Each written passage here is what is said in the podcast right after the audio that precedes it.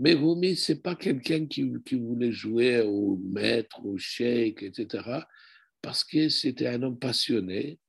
Et d'ailleurs, comme dans ses dires, il disait Je n'aime pas la foule et je suis dérangé par des gens qui viennent m'embrasser les mains. Je voudrais me retirer quelque part. Donc, il était tout au contraire de, euh, de ce qu'on imagine de quelqu'un qui se prend pour, euh, euh, pour disons, un sage qui invite les gens à devenir son disciple, etc. Donc, c'est loin de cela. Donc, et Rumi n'est pas non plus le créateur d'une communauté qu'on appelle de Mevlevia. Ce qu'on connaît sous le nom de Dervish Tourner aujourd'hui, qui je reviendrai plus tard. Et donc, ce qui se passait, euh, Rumi a vécu d'une manière en extase tout le temps. D'ailleurs, c'est un des critiques que j'ai fait sur euh, Eva Devitri car il a, il a, elle a appelé la traduction de Rumi la quête de l'absolu. Moi, je ne suis pas d'accord avec ça, parce que Rumi, ce n'est pas quelqu'un qui cherchait il vivait le joie, la joie d'avoir trouvé la vérité et vivre avec. Et donc, ce qui venait, ce qui expliquait son, son état d'extase à toute occasion.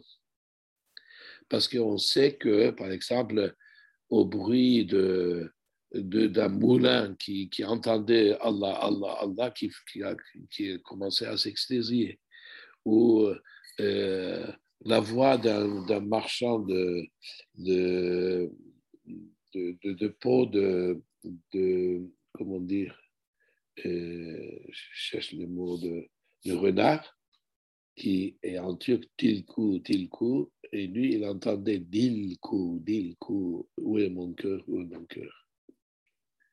Et il s'est mis à s'extasier. On sait que, aussi que son premier examen c'était quand il traversait le marché euh, de Konya où les bijoutiers euh, demandent le magasin qui, de, de Sela Koubi, qui est devenu ensuite un de ses successeurs, un des cheikhs de, de et que le bruit de martèlement de l'or a le mis en extase et il s'est mis à, faire des sémas. Donc, euh, Rumi, ce n'est pas un homme euh, qui ressemble à ses premières soufis. C'est tout à fait une autre situation. Euh, un homme d'un état de, présence divine, de conscience de présence divine, et que n'importe quel son le, en lui une émotion. Mais il n'est pas seul, parce qu'il y a eu avant cela d'autres personnages. On peut dire par exemple le frère de Mohamed Ghazali, Ahmed Ghazali. Il est connu aussi euh, comme un personnage exactement comme, euh, comme Rumi. Ou euh, un autre personnage, trois siècles avant Rumi, Ebul Hayr, d'ailleurs, qui a dit ce, ce fameux poème Viens, viens, qui que tu sois, etc., qu'on attribue à Rumi aujourd'hui pour des raisons de confusion, si vous voulez, mais, mais ce n'est pas un Rumi, c'est pas. Donc, euh, c'est très particulier à la tradition soufie de Khorasan, cet, euh, cet état, non pas seulement de sagesse, mais d'une de, de, de, émotion permanente, si vous voulez. Donc, et, alors, ces souvenirs, et les souvenirs de son père, ont été réunis sous forme de radiographie. Le premier de ceux-là, qui nous informe de, de, vécu de Rumi, c'est un commandant de l'armée selçukide, Sipeh Salar,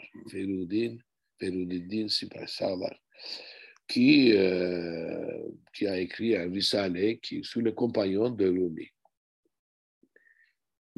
Plus tard, il y a eu une deuxième qui était donc le disciple de petit-fils de Rumi.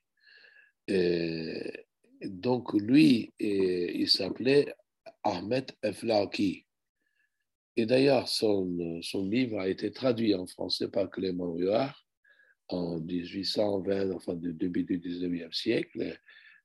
en français, donc Clément Huard, qui était le, traducteur de l'ambassade de France à Istanbul, auprès de l'ambassade de France. Donc, ces deux sources, ainsi que le livre, le livre de, son fils Sultan Veled, qui s'appelle Ibtida Nameh, ainsi qu'un autre livre que Rumi il a, il a dicté, qui s'appelle Fihi Fihi, qui a été traduit aussi en français, qui nous donne une idée du personnage qui était Rumi, comment il avait vécu, qu'est-ce qu'il avait dit, qu'est-ce qu'il n'avait pas dit.